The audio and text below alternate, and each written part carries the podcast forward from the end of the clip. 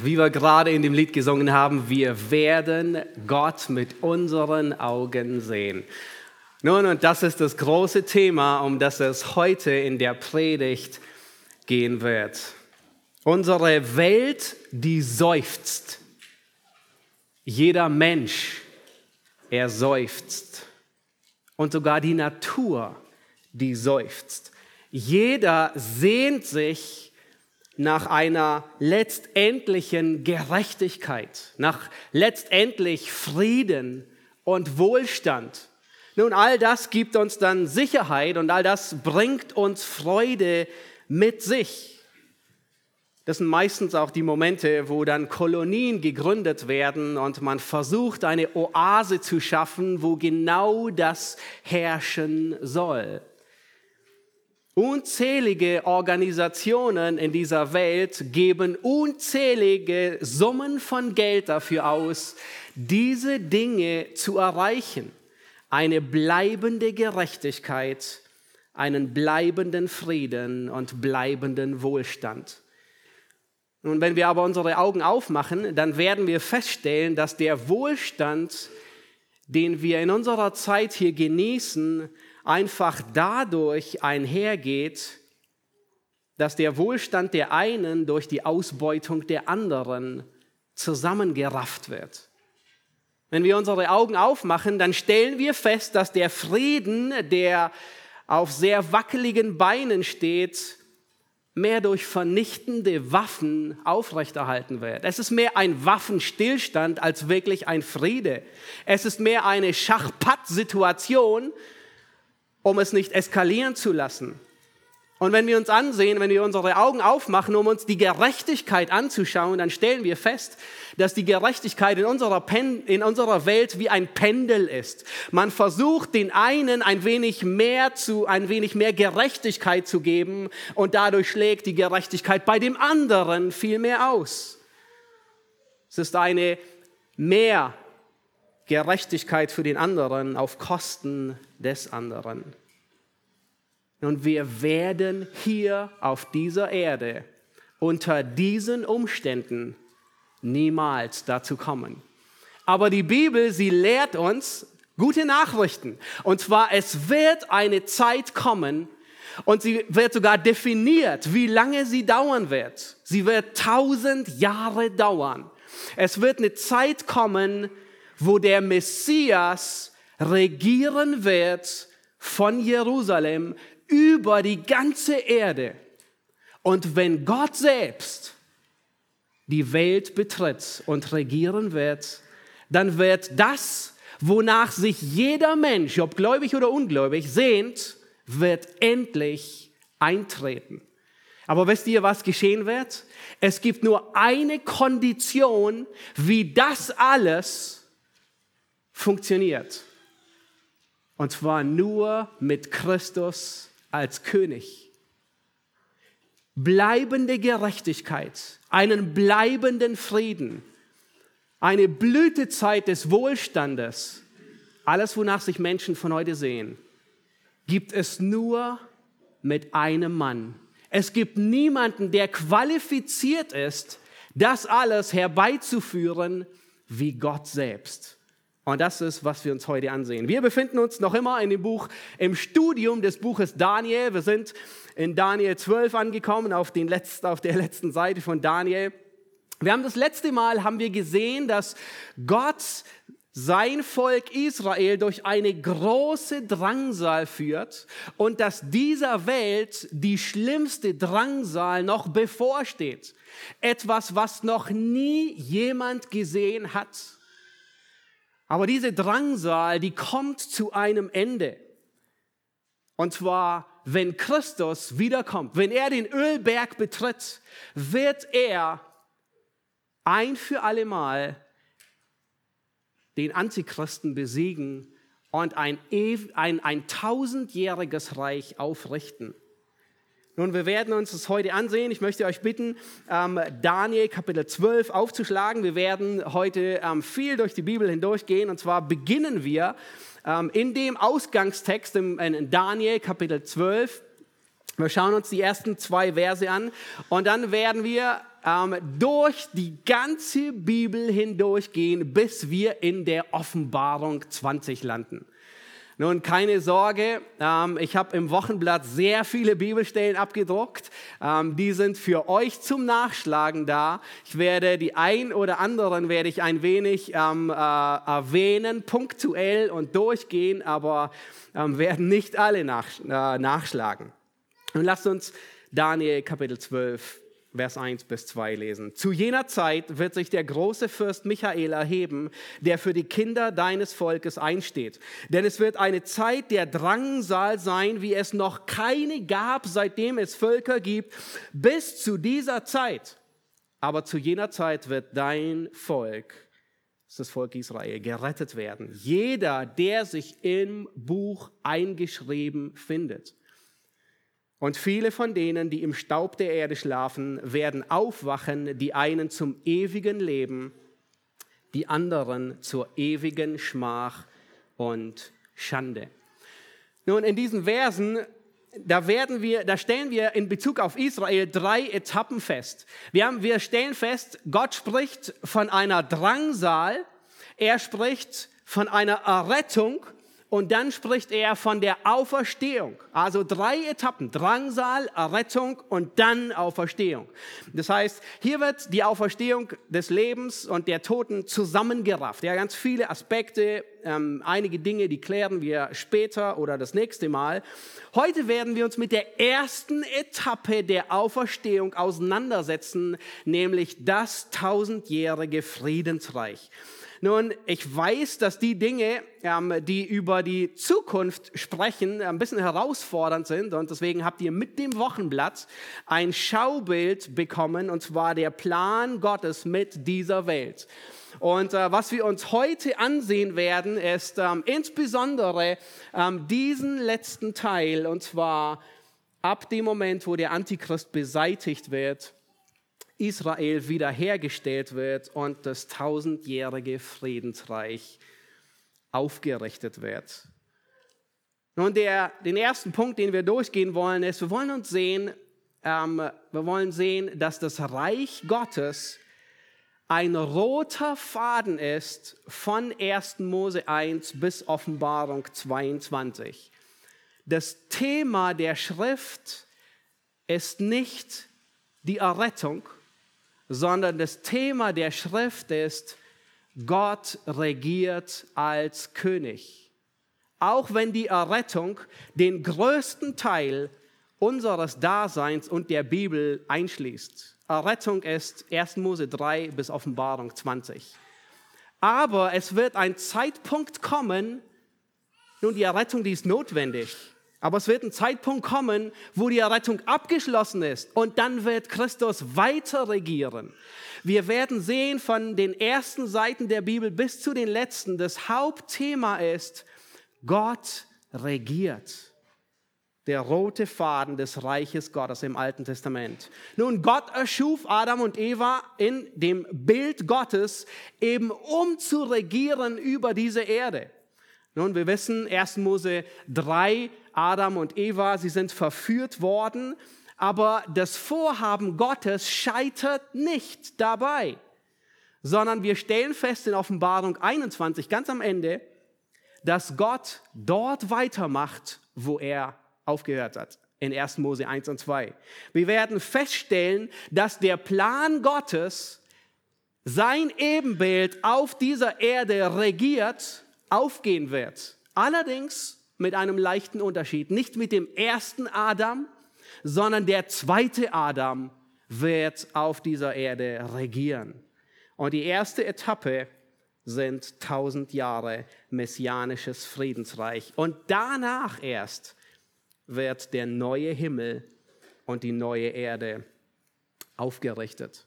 Fast jeder Prophet spricht über das messianische Reich. Gott regiert, das ist das durchgängige Thema. Und wir finden immer wieder dasselbe Muster. Drangsal, Errettung, messianisches Friedensreich. Und ich möchte euch ermutigen, wenn ihr das Alte Testament lest, besonders die Propheten lest, dann achtet darauf. Immer wieder lesen wir Drangsal, Errettung, Friedensreich. Und zwar ein Friedensreich hier auf Erden. Christus wird von Jerusalem über die ganze Welt regieren regieren.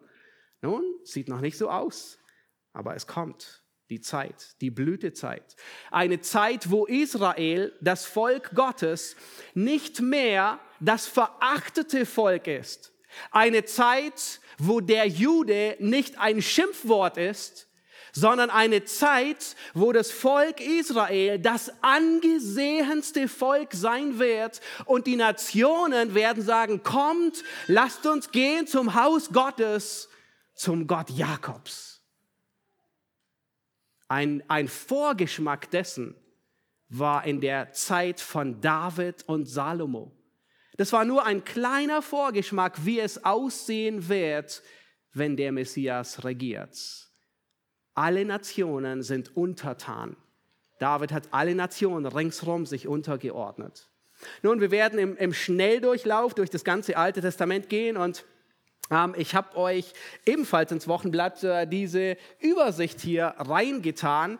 Und zwar, wir stellen fest, dass von den ersten Seiten der Bibel Gott immer wieder, immer wieder bei fast jedem Propheten von diesem Reich spricht, von dem messianischen Reich.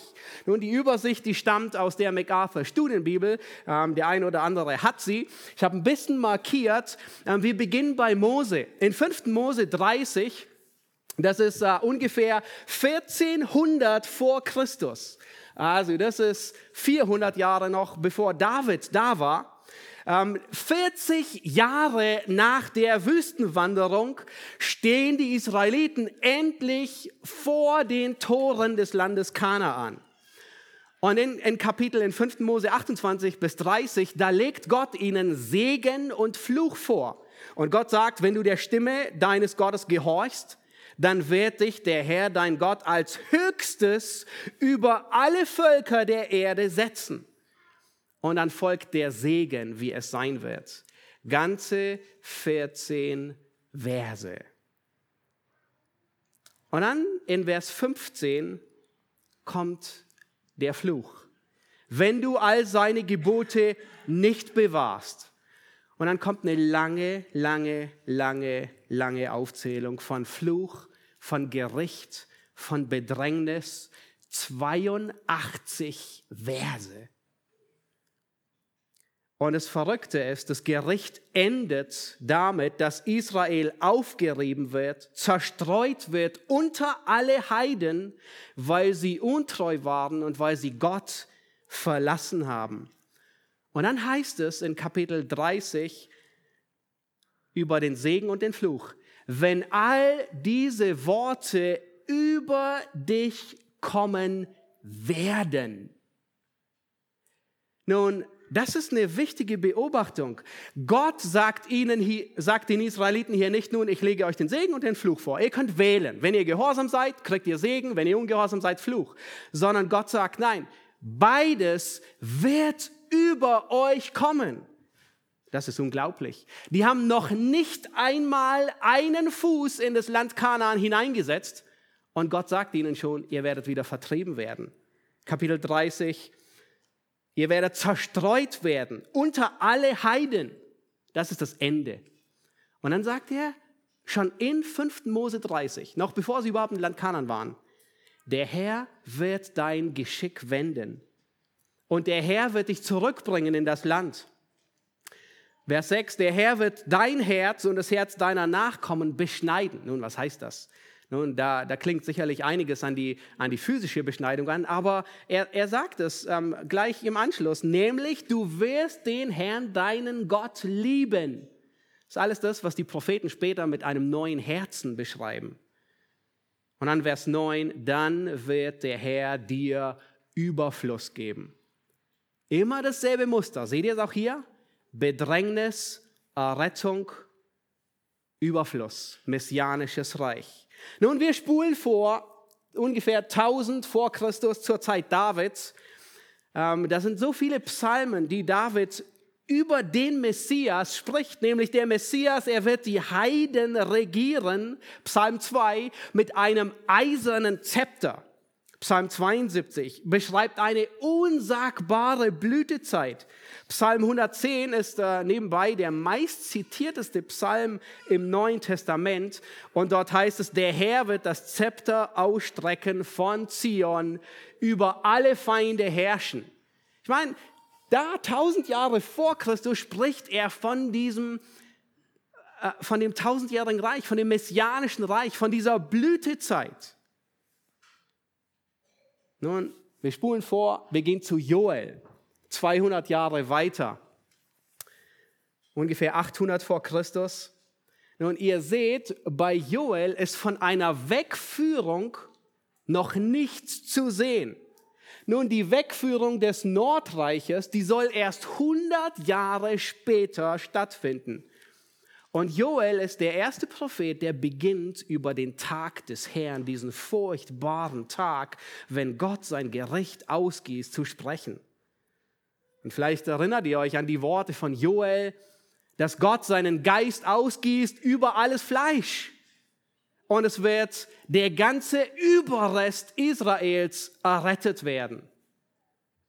Und dann heißt es in Joel, dann geht der Herr mit allen Heidenvölkern ins Gericht.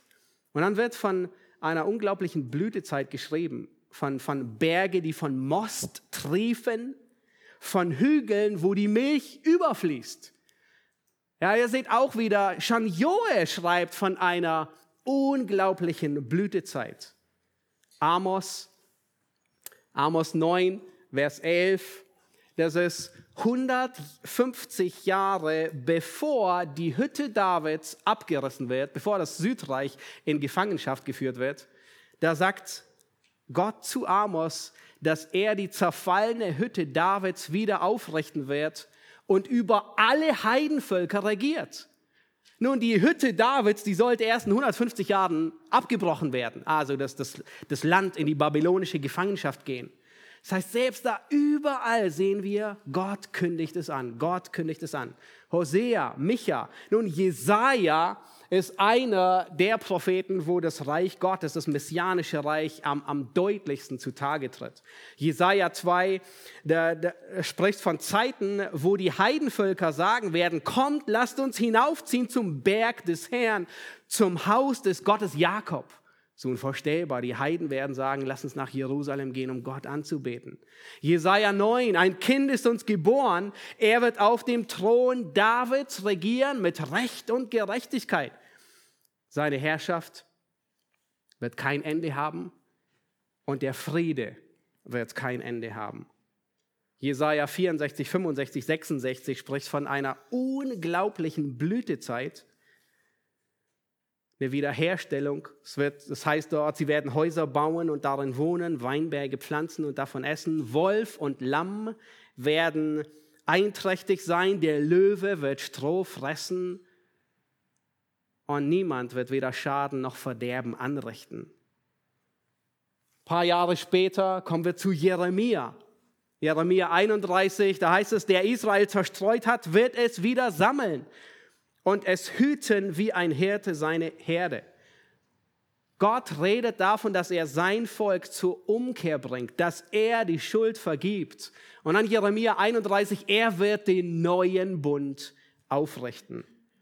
Nun, Daniel, das ist das Buch, in dem wir uns gerade befinden. Ihr erinnert euch, Daniel 2, das Standbild von dem König Nebukadnezar.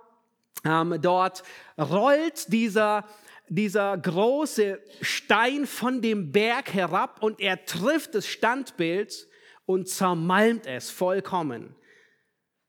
Und, David, äh, und Daniel sagt, Gott, der Gott des Himmels wird ein Königreich aufrichten, das in Ewigkeit nicht untergeht. Und sein Reich wird keinem anderen Volk diesmal überlassen werden. Nun, Hesekiel 36, Ebenfalls das steinerne Herz wird Gott wegnehmen. Die Trümmer sollen aufgebaut werden. Hesekiel spricht davon, dass das Land Israel wie der Garten Eden sein soll. Alle Heidenvölker werden den Herrn erkennen. Und dann heißt es, mein Knecht David soll ihr König sein. Der, der auf dem Thron Davids sitzen wird. Haggai, übersprechen wir, Zacharia.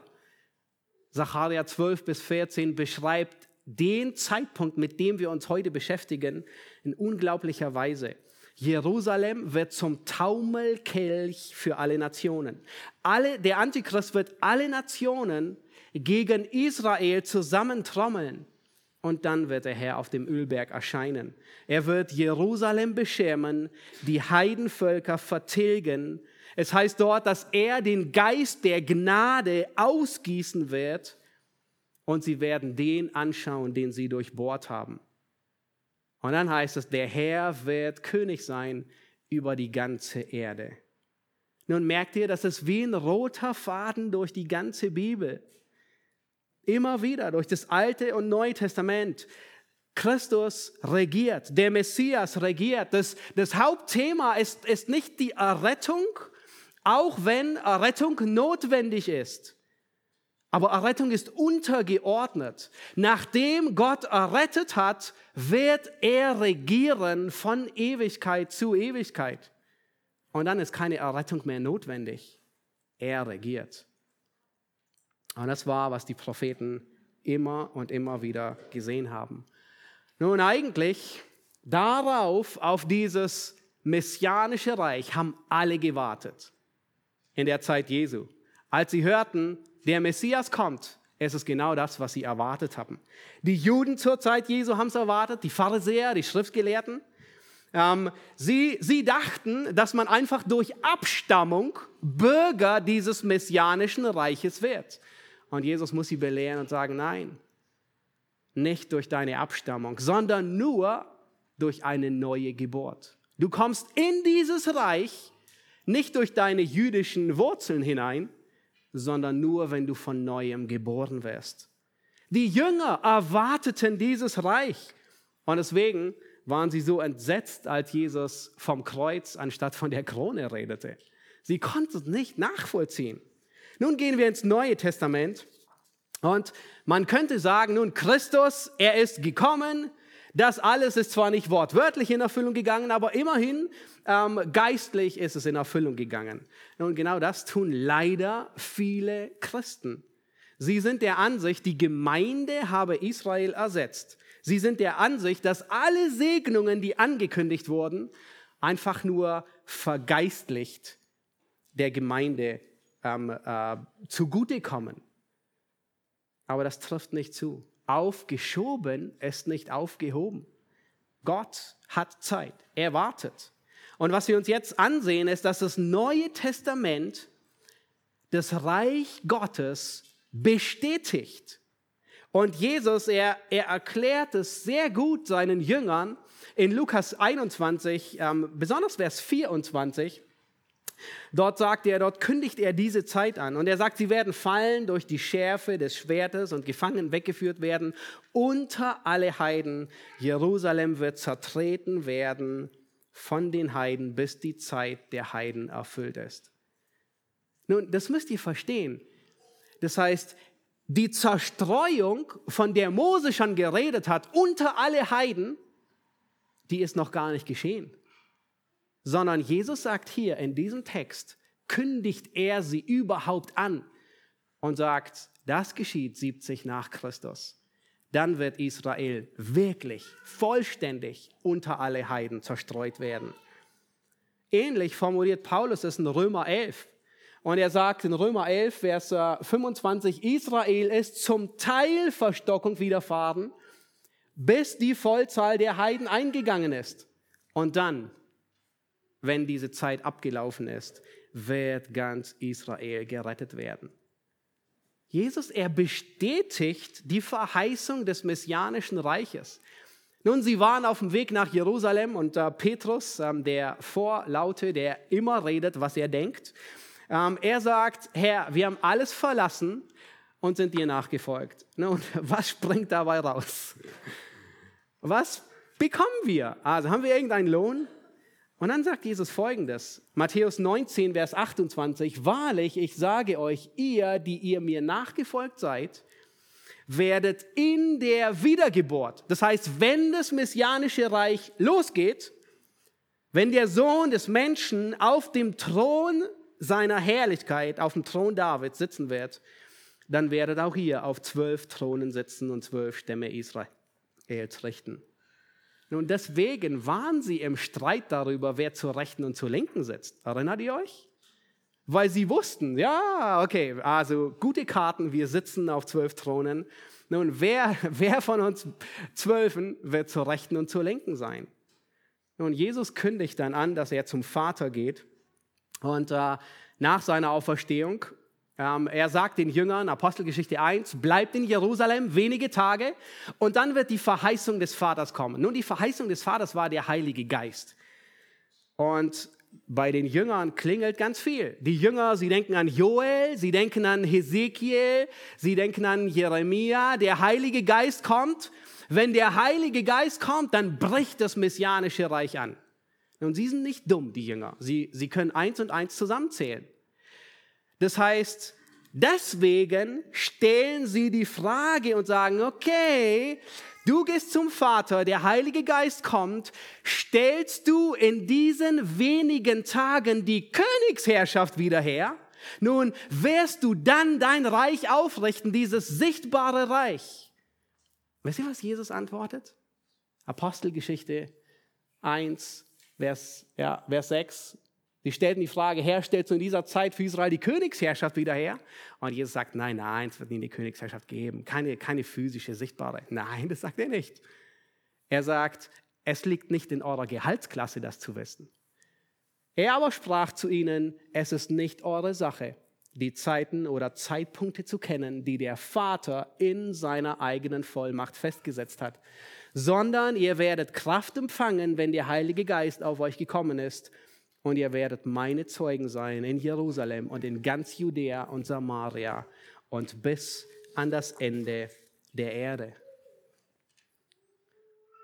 Als Johannes ungefähr 95 nach Christus das Buch der Offenbarung schrieb, bestätigt er, dass dieses physische Reich, das die Jünger erwarteten, dass Jesus hier einfach sagt, okay, es ist nicht eure Gehaltsklasse zu wissen, wann es kommt.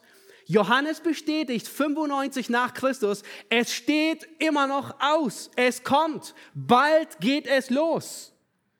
Und das bringt uns zu Offenbarung Kapitel 20, Vers 1 bis 10. Und dieser Abschnitt, ihr dürft ihn gerne aufschlagen, dieser Abschnitt, er bringt noch mehr Licht in dieses messianische Reich. Nun, diese Verse in Offenbarung Kapitel 20, Vers 1 bis 10, die beschreiben nicht noch näher, wie es aussehen wird. Das, das ist bereits im Alten Testament alles geschehen. Sondern sie fokussieren sich auf den großen Gegenspieler Gottes.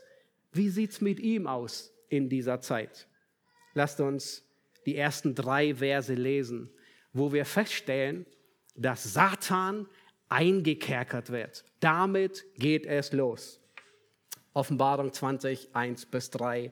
Satan wird eingekerkert. Und ich sah einen Engel aus dem Himmel herabsteigen, der hatte den Schlüssel des Abgrundes und eine große Kette in seiner Hand. Und er ergriff den Drachen, die alte Schlange, die der Teufel und der Satan ist, und bahnt ihn für tausend Jahre. Und er warf ihn in den Abgrund und schloss ihn ein und versiegelte über ihm, damit er die Völker nicht mehr verführen kann, bis die tausend Jahre vollendet sind. Und nach diesen muss er für kurze Zeit losgelassen werden. Satan wird eingekerkert. Damit geht es los. Nun, Offenbarung 19 endet damit, dass der Antichrist alle Heiden gegen Jerusalem vereinigt. Christus kommt mit Macht und Herrlichkeit, ähm, mit, mit einem ganzen Heer und die sind alle in weiße Leinwand gekleidet. Und das Tier, der Antichrist, der falsche Prophet, wird in, die, in, die, in den Feuersee, in die Hölle geworfen.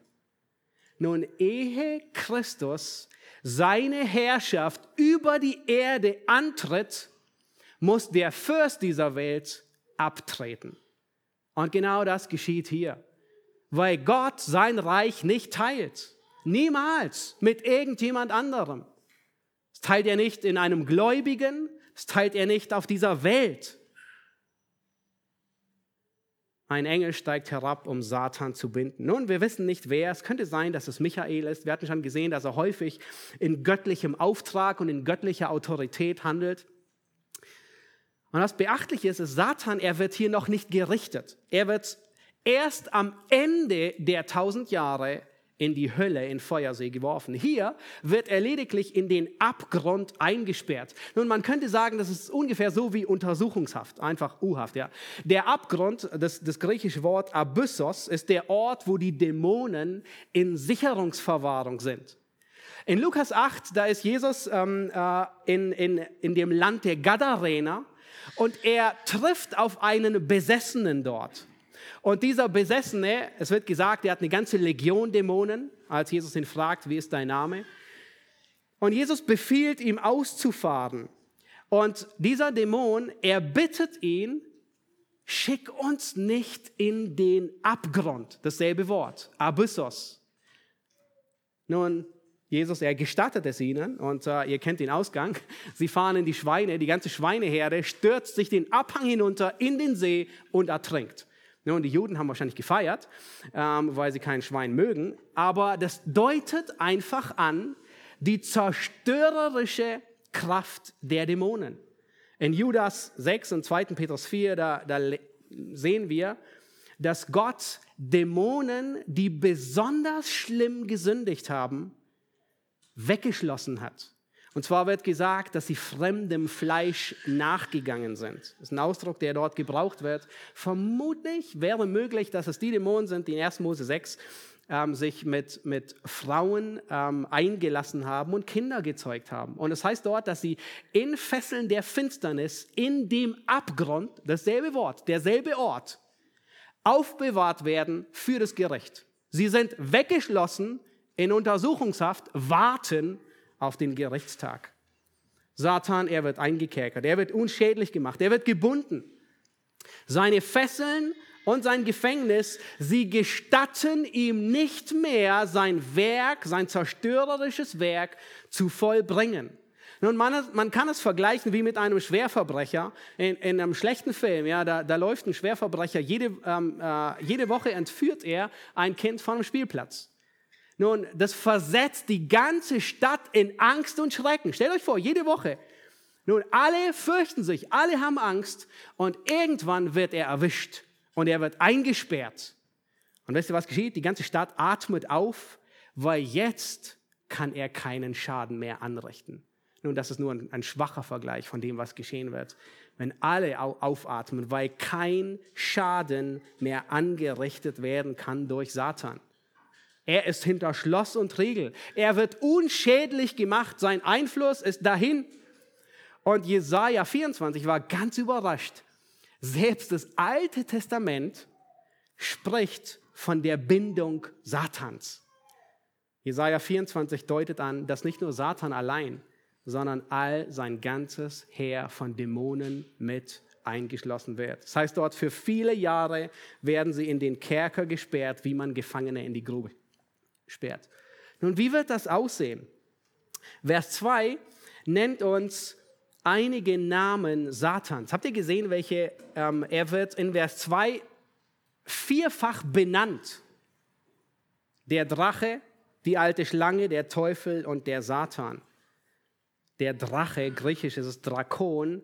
Das ist, ähm, Im Neuen Testament wird dieser Name für Satan nur in Offenbarung 12 gegeben. Ähm, Im Alten Testament, da wo die griechische Übersetzung, die Septuaginta ist benutzt, da wird es für ein fürchterliches Monster gebraucht. Ein Ungeheuer der Tiefe, ein Drache. Selbst für die Meeresschlange, die, die unbesiegbar war, der sprichwörtliche Leviathan, da übersetzt es, da wird es für einen Drachen, ja, einfach ein fürchterliches Monstrum. Das unglaublich grausam ist. Seine Stärke ist furchteinflößend, ein grässliches Wesen. So wird Satan beschrieben. Und dann wird er der Teufel genannt, griechisch Diabolos, ein Verleumder. Johannes 8, Vers 44, da sagt uns Jesus über ihn, er ist ein Menschenmörder von Anfang an. Sagt, wisst ihr, was ein Menschenmörder ist? Wir haben ein anderes Wort, das wir heute in der Regel gebrauchen. Ein Terrorist. Er war der erste Terrorist, den es gab im ganzen Universum. Jemand, der nichts anderes verfolgt, wie Menschen zu töten, Menschen von Gott zu entfernen. Dann wird er der Satan genannt, der Widersacher, der boshafte Gegner. Ja, er ist ein Feind von allem Guten. Er ist ein Feind von Gerechtigkeit. Deswegen gibt es keine Gerechtigkeit auf dieser Erde. Er ist ein Feind des Friedens. Das ist der Grund dafür, dass es so viel Zwietracht gibt. Er ist ein Feind der Wahrheit. Deswegen finden wir überall Lug und Trug. der Widersacher Gottes. Und dann wird er die alte Schlange genannt. Nun, das ist ohne Zweifel eine direkte Anspielung auf die Schlange im Garten Eden. Und es hebt seine List hervor, ähm, wie, wie listig, ja, die listigen Kunstgriffe oder den Fallstrick. Und in diesem Abschnitt in Offenbarung 20, da wird eine Eigenschaft Satans besonders hervorgehoben. Habt ihr gesehen, welche? nämlich die Haupteigenschaft, mit der er definiert wird, ist der Verführer. Vers 3, er wird gebunden und was, was kann er nicht mehr? Verführen. Vers 8, er wird freigelassen. Was ist das Erste, was er tut? Verführen. Und Vers 10 noch einmal. Und das geschah im Garten Eden. Er verführte Eva. Er kann Wahrheit als Lüge darstellen und er kann äh, Lüge als Wahrheit darstellen. Er verdreht die und kann wirklich glaubhaft zeigen, dass eine Lüge Wahrheit ist. In unseren Tagen ist es nicht viel anders. Verführen bedeutet, dass er täuschen kann, dass er in die Irre führt, dass er manipulieren kann, dass man letztendlich seinen Willen tut, obwohl man es nicht unbedingt will. Und das kann er sehr effektiv. Er tarnt sich als Engel des Lichts. Nun, beim Studieren des tausendjährigen Reiches, da wird man, da werdet auch ihr, wenn ihr Kommentare lest, auf, auf drei unterschiedliche Sichtweisen stoßen. Nun, ich will sie nur kurz erwähnen, damit ihr sie kennt, ähm, ohne ähm, auf die Argumentation darauf einzugehen. Ja, das könnt ihr gerne in BMG tun, Bibelstudie mit Gewinn, ähm, bei der Bibelschule. In Heilsgeschichte gehen wir dort, äh, nehmen wir uns unglaublich viel Zeit dafür. Die drei Sichtweisen, die es gibt über das tausendjährige Reich, das sind Zungenbrecher. Ich erwarte auch nicht, dass ihr euch die merkt. ähm, aber sie haben alle etwas mit dem Millennium, mit dem tausendjährigen Reich zu tun. Die erste Sichtweise ist der A, das heißt immer verleugnen, nein, nicht, ja. A-Millennialismus. Ähm, die besagen, diese Sicht besagt, also gläubige Christen sagen, es gibt kein zukünftiges, kein wortwörtlich tausendjähriges Reich, sondern wir leben jetzt in diesem Reich, also von dem wir gerade gelesen haben. Sie sind der Ansicht, dass Offenbarung 20, also unser Text, die Herrschaft Christi lediglich über die Gemeinde beschreibt. Nun, es ist schwer, sich das vorzustellen, weil Gott ist nicht wie Satan. Gott ist nicht, dass er etwas verspricht und dann etwas anderes gibt. Das ist Satan, aber nicht Gott. Wenn er etwas verspricht, dann gibt er das, was er versprochen hat. Nun, die zweite Sichtweise ist der Postmillennialismus und äh, auch sehr weit verbreitet, also besonders in den USA ähm, findet man diese Sichtweise häufiger auch in der Literatur, die von dort äh, über den Teich herüberkommt. Ähm, die sagen, das gegenwärtige Zeitalter, also unsere Zeit, wird schrittweise immer mehr zum tausendjährigen Reich, in dem Christus gepredigt und gelehrt wird. Das führt dazu, dass die Welt christianisiert wird. Nun, hört sich gut an.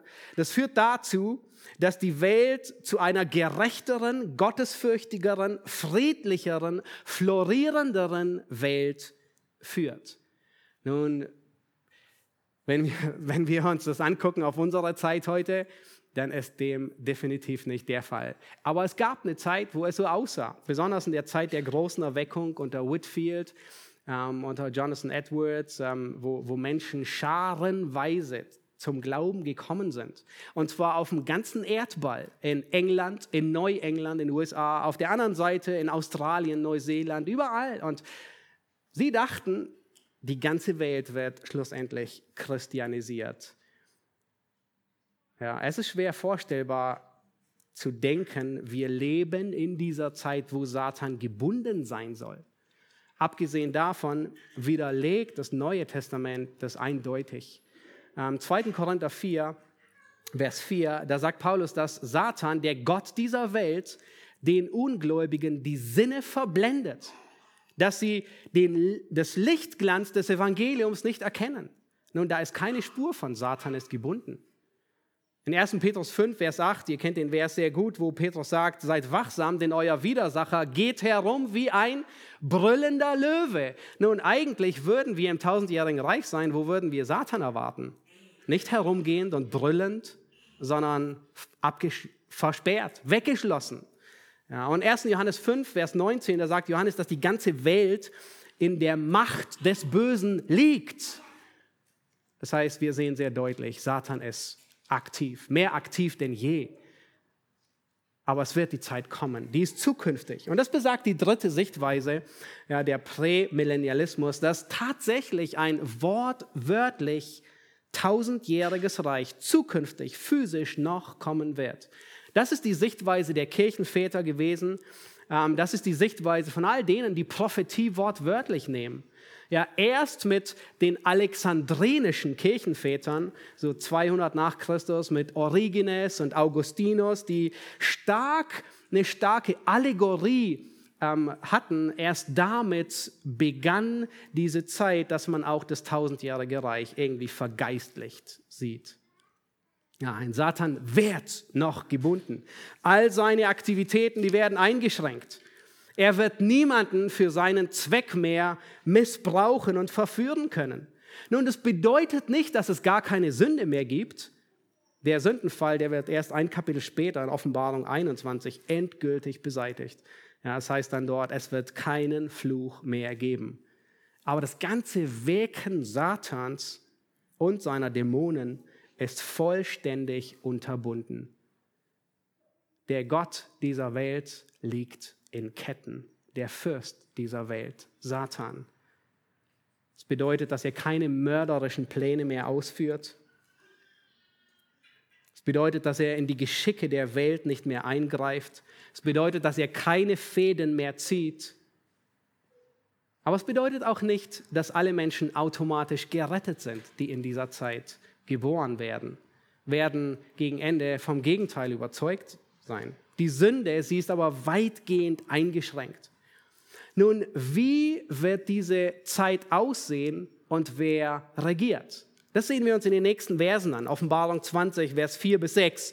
Und hier werden wir feststellen, dass Christus diese Welt mit seinen Heiligen regiert. Christus regiert diese Welt mit seinen Heiligen. Lasst uns Vers 4 bis 6 lesen. Und ich sah Throne und sie setzten sich darauf und das Gericht wurde ihnen übergeben. Und ich sah die Seelen derer, die enthauptet worden waren, um des Zeugnisses Jesu und um des Wortes Gottes willen, und die das Tier nicht angebetet hatten, noch das Bild und das Mahlzeichen weder auf ihre Stirn noch auf ihre Hand angenommen hatten, und sie wurden lebendig und regierten die tausend Jahre mit Christus. Die übrigen der Toten aber wurden nicht wieder lebendig, bis die tausend Jahre vollendet waren. Dies ist die erste Auferstehung. Glückselig und heilig ist, wer Anteil hat an der ersten Auferstehung. Über diese hat der zweite Tod keine Macht, sondern sie werden Priester Gottes und des Christus sein und mit ihm regieren tausend Jahre. Nun, dieser Abschnitt, er nennt uns zwei Personengruppen, die erste finden wir in Vers 4, da wird einfach nur gesagt, sie, sie setzten sich auf die Throne. Wer sind diese sie? Offensichtlich nicht die Märtyrer, weil die werden später erwähnt. Nun, aus Kapitel 19, Vers 14 wird es deutlich, dass es das Heer ist, das mit Christus gekommen ist.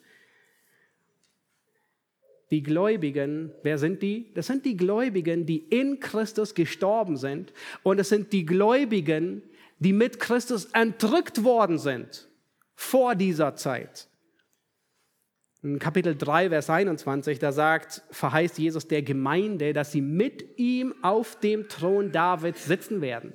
Das heißt, Jesus sagt der Gemeinde, ihr seid im tausendjährigen Reich dabei.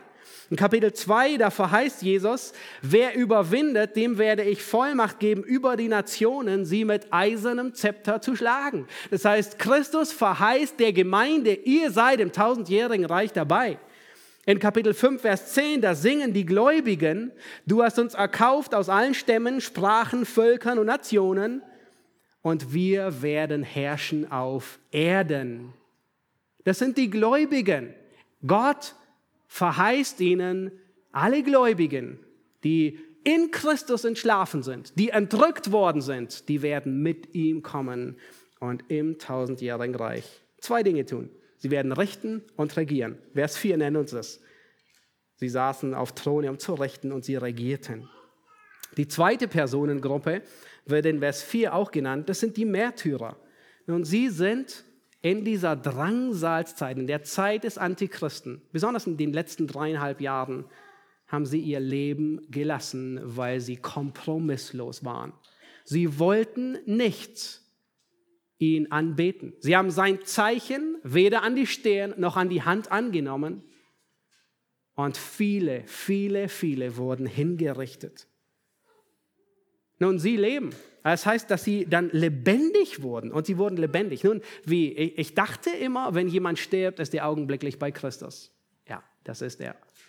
Wenn Gläubige sterben, sind sie augenblicklich in der Gegenwart Gottes. In Kapitel 6, da sehen wir sie sogar im Himmel beim Altar, reden sie mit Gott. Und hier wird gesagt, dass sie hier erst lebendig werden. Nun, hier bekommen sie ihren Auferstehungsleib. Sie leben, aber hier bekommen sie ihren physischen Körper. Ein Körper, wie Christus ihn hatte, aus Fleisch und Blut, um hier auf Erden zu leben. Die Entrückten, die haben den Auferstehungsleib bereits bei der Entrückung bekommen. Das lehrt Paulus in 1. Thessalonicher 4 und 1. Korinther 15.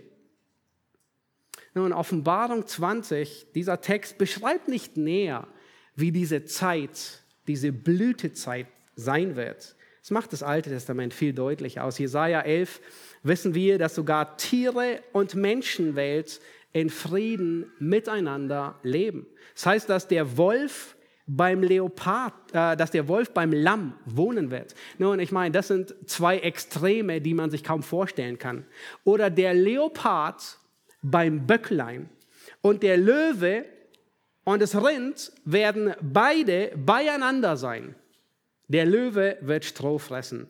Nun, es ist eigentlich sehr einfach nachzuprüfen, ob wir im tausendjährigen Reich sind. Es gibt einen Versuch. Also ich rate nicht, die nachzuahmen, aber das nächste Mal, wenn du im, im Tierpark bist und Löwengehege betrittst, also von innen, ähm, dann kannst du feststellen, ob du im tausendjährigen Reich bist. Ich vermute aber, du wirst die Antwort nicht überleben. Ja, uns nicht nachahmenswert, aber das macht sehr deutlich. Das zeigt auf, ob wir in dieser Zeit leben oder nicht leben. Ja, Jesaja macht deutlich, dass paradiesähnliche Zustände herrschen werden. Man wird Häuser bauen und sie bewohnen, Weinberge pflanzen und die Früchte genießen. Es wird eine unglaubliche Zeit der Freude, der Sicherheit und des Wohlstandes sein. Christus wird mit Recht und Gerechtigkeit regieren. Es gibt keine Ausbeutung mehr. Fair Trade muss nicht mehr auf jeden Kaffee extra draufgeschrieben werden. Denn Christus wird nach dem Prinzip entlohnen, jeder Arbeiter ist seines Lohnes wert. Das ist ein christliches Prinzip Gottes. Es wird keine Arbeitslosigkeit geben. Denn Christus hat dafür auch ein Prinzip. Er sagt, wer nicht arbeiten will, der soll auch nicht essen. Nun, das spornt an zu arbeiten. Vermutlich wird es auch keine Krankenhäuser geben. Christus wird sogar den Fluch der Sintflut der bei der Sintflut kam, aufheben und die Menschen, die werden wieder so alt werden, wie es vor der Sintflut war. Sie werden länger leben wie Methusalech, der mit 969 Jahren den Weltrekord aufgestellt hat. Aber er wird im tausendjährigen Reich gebrochen werden. Jesaja 65 deutet an, dass es zwar den Tod noch gibt, aber dass er so selten sein wird, dass jemand, der mit 100 Jahren stirbt, gilt, als wäre er ein verfluchter Sünder und Gott musste ihn aus dem Verkehr ziehen. Es wird eine Zeit geben, wo man so richtig wieder kulinarische Küche genießen kann, ohne sich das Essen nach Hause bestellen zu müssen, weil man dort nicht essen darf. Es wird keine Inflation geben, es wird keine Teuerung geben. Man wird nicht nach Polen fahren müssen, um ein wenig Geld beim Tanken zu sparen, sondern die Benzinpreise, ähm, vorausgesetzt es gibt äh, Benzinpreise, ähm, die werden überall gleich sein egal was die Medien sagen, diese Welt wird nochmal tausend Jahre durchhalten. Und das garantiert. Das werden die besten Jahre sein, die diese Welt jemals erlebt hat. Unabhängig, wie viele Friday for Future Demos es noch geben wird. Gott sagt, diese Welt hält noch tausend Jahre aus. Aber bevor wird sie noch richtig ordentlich geschüttelt werden. Die tektonischen Platten werden sich bewegen. Ich meine, die ganze Welt wird schütteln in dieser Drangsal. Aber Gott wird dafür sorgen, dass sie nochmal tausend Jahre läuft. Sehr rund läuft. Freu dich auf diese Zeit. Vielleicht hast du dich schon immer danach gesehnt, einen Tag mit Christus auf Erden zu verbringen. Damals mit den Jüngern. Nun, du wirst tausend Jahre mit ihm hier auf Erden verbringen. Hebräer macht deutlich, dass die ganzen Wunder Jesu, die Heilung von Kranken, seine Macht über die Naturgewalten, die Speisung, all das waren nur Einblicke, sagt der Hebräerbrief, in die Kraftwirkung des kommenden Reiches. Das heißt, in der Zeit wird Jesus seine Macht so richtig zeigen, jeden Tag. Und all das, was geschehen ist in der Zeit, als er da war, war nur ein Einblick. Es war nur ein Vorschatten von dem, was kommt. Nun, das soll unsere Freude und unseren Trost mehren. Wisst ihr, das war die ganze Anwendung an das Volk Israel. Immer wieder wird von dieser Zeit gesagt, freue dich, Tochter Zion, freue dich. Und dann wird gesagt, tröstet mein Volk, tröstet mein Volk. Freude und Trost soll das sein, was uns charakterisiert. Wir freuen uns auf diese Zeit und wir sind getrost, weil wir wissen, dass eine Zeit kommen wird, wo Gerechtigkeit regiert, wo jede, wo, wo jede Sünde von, von Gericht gebracht wird. Freue dich über die Zeit. Der Engel sagt zu Daniel, du wirst zu deinem Erbteil auferstehen. Nun hast du dir schon immer ein großes Haus mit einem tollen Garten gewünscht? Die Zeit kommt. Ich habe ein Buch, ich glaube zu Weihnachten oder zu, äh, zum Geburtstag schon ein paar Jahre her geschenkt bekommen. Ähm, das heißt uh, äh, 1000 Places to See Before You Die. Also 1000 Orte, die du sehen musst, bevor du stirbst.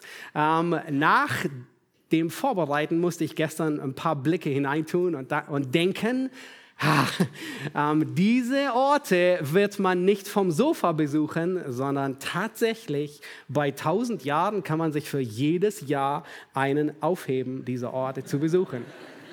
Nun, heb dir die Expedition zum Südpol auf fürs tausendjährige Reich. Freu dich auf einen Aktivurlaub im Grand Canyon. Und vielleicht wolltest du schon immer nach China, Indien und Nepal besuchen und einen Abstecher im Himalaya-Gebirge tun. Warte es ab. Wolltest du schon immer die Polarlichter fotografieren? Ja, nun, die Zeit wird kommen. Wir werden die Schöpfung Gottes auf eine ganz neue Art und Weise entdecken und uns daran erfreuen. Nun stell dir vor, du machst in dieser Zeit mit Johannes eine Studienreise zur Insel Patmos und du besuchst anschließend die Ruinen der sieben Gemeinden und in Ephesus begegnest du einem Gläubigen, einem echten, auferstandenen Gläubigen aus der Gemeinde in Ephesus und er kann dir live berichten, wie sich die Gemeinde entfremdet hat und Christus nicht mehr lieb gewonnen hat. Stell dir vor, du reitest mit Mose durch die Wüste Sinai und er zeigt dir, wo wirklich die Überquerung des Schilfmeeres war. Er kann den Berg, wo er den Gipfel Sinai, wo er Gott begegnet ist, garantiert wiedererkennen. Nun, ich weiß nicht, welche Arbeit David nachgehen wird im tausendjährigen Reich, aber ich könnte ihn mir gut als Touristenguide vorstellen. Stell dir vor, er, er, er zeigt dir die Stelle, wo er Goliath enthauptet hat und liest Samuel durch. Und am Ende der Tour bekommst du eine handsignierte Schleuder von David. Nein, das lassen wir vielleicht weg. Aber auf jeden Fall wirst du nicht übers Ohr gehauen, weil es herrscht Gerechtigkeit in dieser Zeit. Oder du gehst mit Josua um Jericho herum und triffst auf Rahab. Stell dir vor, du besuchst Korinth mit Paulus selbst. Und du triffst auch sogar diesen Mann aus 1. Korinther 5, der unter Gemeindezucht kam. Und er wird dir sagen, Christus hat auch mich gerechtfertigt. Nun, ihr könnt beim Mittagessen, beim Abendessen noch weiter spekulieren und darüber reden, was ihr gerne tun wollt. All das, das ist die großartigste Zeit, die diese Erde jemals erleben wird. Und es ist nicht ungeistlich, sich auf solche Dinge zu freuen. Im Gegenteil, es ist eine Sünde, sich nicht zu freuen. Es ist eine Sünde, sich diese Zeit als langweilig vorzustellen. Freu dich darauf, denn Christus freut sich darauf, endlich seinen Thron zu besteigen und zu regieren. Alles sehnt sich nach diesem Zeitpunkt, sogar die Schöpfung. Und du wirst an Christi Seite mit ihm regieren, mit derselben Macht und Weisheit und Liebe, mit der Gott unser Universum und die Galaxien regiert, wird Christus diese Erde regieren. Was für eine Zeit. Es zeigt auf, dass niemand fähig ist, diese Erde so zu regieren. Niemand im Himmel und niemand auf Erden und niemand unter der Erde. Auch der, der die Herrschaft an sich reißen wollte, Satan, ist nicht fähig, diese Welt so zu regieren. Gott allein ist fähig. Und alle Menschen werden in den Genuss von Frieden und Gerechtigkeit, von Wohlstand, von Sicherheit und von bleibender Freude kommen. Ich wünschte, es würde hier enden. Aber es endet noch nicht. Ehe wir ins neue Jerusalem gehen, kommt noch eine andere Zeit. Offenbarung 20, 7 bis 10. Lass uns die letzten vier Verse lesen.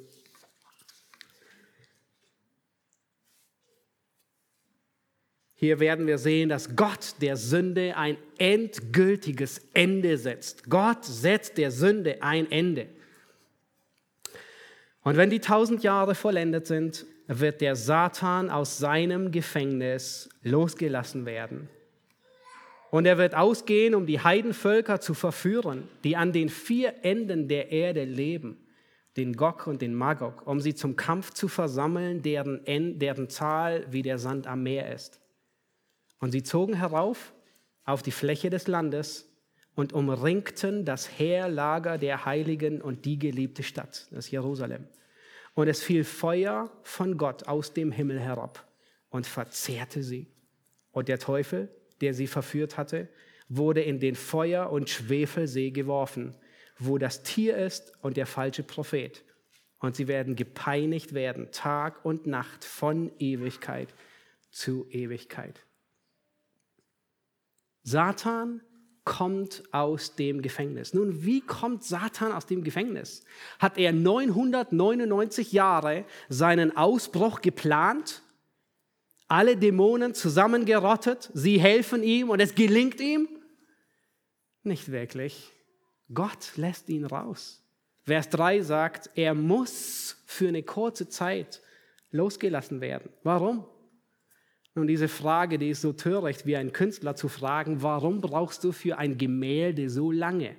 Bestell einfach ein Bild bei XXL-Bilder und dann kommt es fertig gleich mit dem Rahmen. Niemand von uns, wenn er zu einem guten Italiener essen geht, sagt dem Chefkoch, ach weißt du, eine tiefgefrorene Pizza, die ist schneller fertig. Mach mir einfach die. Nein, niemals. Nun könnte Gott all das abkürzen? Sicher, aber er tut es nicht. Er hätte es bei der Sintflut abkürzen können. Er hätte es beim ersten Kommen abkürzen können. Aber zum Glück wartet er, bis wir zum Glauben kamen. Ist nicht großartig?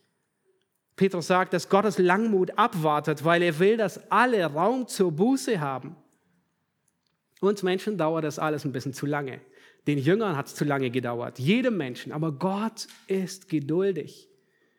Am liebsten hätten die Jünger gleich mit dem Reich Gottes los, wären sie, äh, dass er es aufgerichtet hätte. Aber stell dir vor, er hat 2000 Jahre bis jetzt gewartet.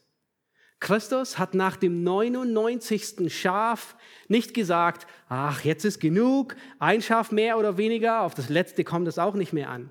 Nein, er geht jedem seiner Schafe nach. Und alle, die auserwählt wurden vor Grundlegung der Welt, bringt er nach Hause. Jedes einzelne. Er wartet so lange. Nun, dieser Text, ehrlich gesagt, die letzten vier Verse, die sind nach 1. Mose 3, sind es wahrscheinlich die traurigsten Verse der ganzen Schrift. Habt ihr gesehen, Satan verführt eine Zahl, die so groß ist wie der Sand am Meer. Wer sind die Menschen, die er, nachdem er herauskommt, freigelassen wird, verführt? Sind es Gläubige? Nein. Nun, der Text sagt es nicht ausdrücklich, aber die naheliegendste Erklärung wird hier auch nicht zwingend erwähnt, aber aus Daniel wissen wir, Daniel sagt, wohl dem, der 1335 Tage erreicht. Also offensichtlich gibt es Menschen, die, wenn Christus wiederkommt, mit ihrem physischen Körper nicht verklärt in das Reich Gottes, in das tausendjährige Reich eingehen. Und diese Menschen werden Kinder haben, jede Menge Kinder haben. Sie werden lang genug leben, so lang wie Adam und Eva. Und diese Kinder werden wieder Kinder haben, jede Menge Kinder. Aber nur weil sie im messianischen Reich geboren werden, bedeutet es nicht, dass sie automatisch gläubig sind. Bei der ersten Gelegenheit, die sich bietet, werden sie gegen Gott rebellieren. Und diese erste Gelegenheit bietet sich nach den tausend Jahren. Das ist so traurig. Das sind Menschen, die unter perfekten Bedingungen aufwachsen. Sie erleben eine Blütezeit, die es nie gegeben hat. Sie sind keine Scheidungskinder. Sie leben nicht in Armut auf. Sie wachsen nicht als Analphabeten heran. Sie haben keinen Krieg durchlebt. Sie werden nicht gekidnappt, um versklavt zu werden. Die abgrundtiefe Sündhaftigkeit dieser Welt haben sie nie gesehen. Sie hatten das perfekte Zuhause, sie waren in der perfekten Schule, sie hatten die perfekten Lehrer, sie hatten die besten Freunde, sie waren in der besten Gemeinde, sie hatten die besten Sonntagsschullehrer. Sie haben erlebt, wie das Leben aussieht, wenn Gott selbst in Gerechtigkeit regiert. Und tausend Jahre später ergibt sich die Chance, sich Satan in die Rebellion gegen Gott anzuschließen. Und das Erste, was sie tun, ist, sie schließen sich Satan an. Das ist unvorstellbar. Das zeigt die abgrundtiefe Verderbtheit der Sünde. Das zeigt, wie tiefgreifend der Sündenfall wirklich war. Man kann im tausendjährigen Reich aufwachsen. Man kann Christus Auge ins Auge sehen. Und sobald sich die Chance ergibt, will man ihn loswerden. Und das macht deutlich, dass alle alle Bücher der heutigen Zeit neu geschrieben werden müssen. Keins wird ins tausendjährige Reich sich hinüberretten. Es macht deutlich, dass nicht die Gesellschaft den Menschen böse macht. Das, das macht deutlich, dass es nicht die Umwelt ist, die den Menschen böse macht. Es sind nicht die Umstände, sondern es ist sein sündiges Herz, das verderbte Herz, mit dem jeder Mensch geboren wird.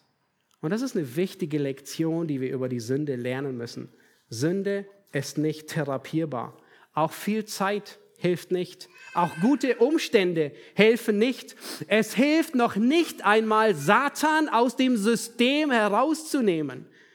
Der Mensch, er bleibt immer noch verderbt. Du kannst ein sündiges Herz in eine perfekte Umgebung stellen und der Mensch wird immer noch ein Sünder sein, weil das seine Natur ist. Er liebt die Sünde. Wenn jemand geistlich tot ist, dann hängt es nicht, dann hängt sein Totenschein nicht an seinen Umständen. Er ist tot, ob er auf der Straße liegt oder im Palast, ob er in der Kirche ist, wie auch immer. Wenn jemand tot ist, ist er tot. Die Umstände ändern es nicht. Es ist nicht so, dass diese Menschen, die Satan hier verführt, dass sie sich nicht Wohlstand, Frieden, Gerechtigkeit gewünscht haben. Nun, sie alle wollen das, aber sie wollen es ohne Christus. Sie wollen alle Segnungen, die Gott gibt, ohne ihn. Und deswegen rebellieren sie und ziehen in Krieg gegen ihn. Nun, Satan, er wird freigelassen. Satan Gewahrsams war kein Zuchthaus. Das zu sehen, oder? Es war keine Besserungsanstalt, weil Satan lässt sich nicht therapieren. Er hat sich nicht geändert. Er ist genauso boshaft wie in 1. Mose 3, als er Eva verführte. Nun, was bedeutet es, dass er jetzt die Menschen wieder verführt? Sie folgen seinem Willen und Plan. Er kann sie überreden, Satan kann sie überreden, seinen Plan umzusetzen. Obwohl es vollkommener Irrsinn ist, gegen Gott in den Krieg zu ziehen. Sie müssten es wissen, dass sie es nicht schaffen werden. Sie wissen eigentlich, diese Menschen, sie sind aufgewachsen im tausendjährigen Reich. Sie wissen, was es bedeutet, wenn Christus mit eisernem Zepter regiert. Er wird die Rebellion nicht ungestraft davonkommen. Und es steht sogar hier drin. Aber Satan kann seine Lüge so gut als Wahrheit tarnen. Und alle werden ihm auf den Leim gehen. Sünde war noch nie rational. Sünde war noch nie nachvollziehbar. Nicht damals, nicht heute, nicht in deinem, nicht in meinem Leben und sie wird es nie sein. Und dann Vers 9. Nun, man kann wirklich sagen, das ist göttlicher Sarkasmus. In Psalm 2, da wird gesagt, der Herr im Himmel spottet über sie. Satan mobilisiert alle Ungläubigen. Und offensichtlich sind es so viele wie der Sand am Meer. Und sicherlich sind sie gut bewaffnet, vermutlich bis an die Zähne, aber es kommt gar nicht zum Krieg. Sie kommen gar nicht dazu, das Feuer zu eröffnen. Gott lässt Feuer vom Himmel fallen und sie sind weg und es verzehrt sie. Nun, was macht Gott mit dem Bösen? Was macht Gott mit der Sünde? Es ist kein Zufall, dass das drittletzte Kapitel so stark an das dritterste Kapitel anklingt. Satan verführt. Und hier am Ende sehen wir, dass seine Verführung immer noch verführt, aber sie wird beendet. Wie beendet Gott das Problem des Bösen? Würde der Sündenfall noch einmal stattfinden können? Wir sehen es hier er würde. Und dieser Text beweist es. Wie löst Gott das Problem des Bösen? Vers 10. Und der Teufel wurde in den Feuer- und Schwefelsee geworfen und sie werden gepeinigt Tag und Nacht von Ewigkeit zu Ewigkeit. Der Böse und das Böse werden endgültig beseitigt. Das ist Gottes Art, mit dem Problem des Bösen umzugehen. Und er geht damit um, auch wenn es für uns wirklich sehr lange Zeit ist und wir nicht so geduldig sind, wie Gott es ist. 1. Mose 3 bis Offenbarung 20, das ist der größte Teil der Bibel, ist wie ein einziges Kapitel der Sünde und der Heilsgeschichte. Und es war nie Plan B, es war immer Plan A von Anfang an. Und gerade dieses dunkle Kapitel der Sünde macht die Herrlichkeit Gottes. So viel lässt die Herrlichkeit Gottes erstrahlen. Ich möchte mit einem Zitat von ähm, mit Benedikt Peters enden. Und in all den Fragen, eine der Fragen, die sich stellt, ist immer wieder, nun, wie, wie kann Gott so viel Böses zulassen? Und Benedikt er zeigt auf, dass es die falsche Frage ist, sondern wir müssen am Kreuz enden.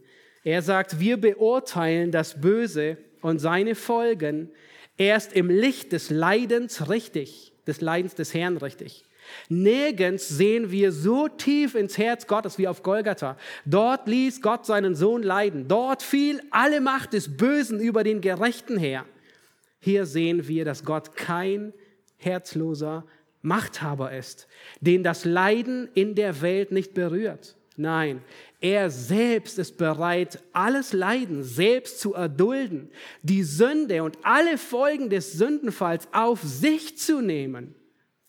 Können wir auf Golgatha stehen und Gott noch die Frage vor die Füße werfen, warum er in dieser Welt Böses und damit auch Leid zulasse? Muss hier die Frage nicht viel mehr lauten, wie kannst du den Unschuldigen für uns Schuldige leiden lassen? Wie kannst du so unbegreiflich gut zu uns sein, die wir es nicht verdient haben? Und wir wollen gleich aufstehen und im nächsten Lied genau das zum Ausdruck bringen, nämlich in dem Kreuz liegt die Kraft. Christus wird zum Fluch gemacht. Und uns erinnern, dass all die Segnungen, nach denen wir uns sehen, durch Christus uns zuteil werden. Amen. Lass uns aufstehen und gemeinsam beten. Herr Jesus Christus, wir danken dir für diesen Ausblick, Herr, auf das Ende der Zeit. Herr, das ganze Alte Testament und das Neue Testament redet immer wieder von dieser Zeit der Gerechtigkeit, des Friedens, eine Blütezeit des Wohlstandes, der Sicherheit. Herr, wo du über diese Erde regierst. Und wir wollen uns auf diese Zeit freuen. Wir wollen sie herbeisehnen. Wir wollen gemeinsam mit dir regieren, bei dir sein. Herr, vergib da, wo wir ähnlich, Herr, wie die Sünder am Ende nur die Segnungen wollten ohne dich. Wo wir uns sehnen nach intakten Beziehungen, nach Gerechtigkeit, nach Freude, nach Erfüllung und dich ausklammern. Herr, bewahre du, dass wir nicht nie den Mittelpunkt aus dem Fokus verlieren. Wir wollen dich anbeten und sagen, komme bald, Herr Jesus. Amen.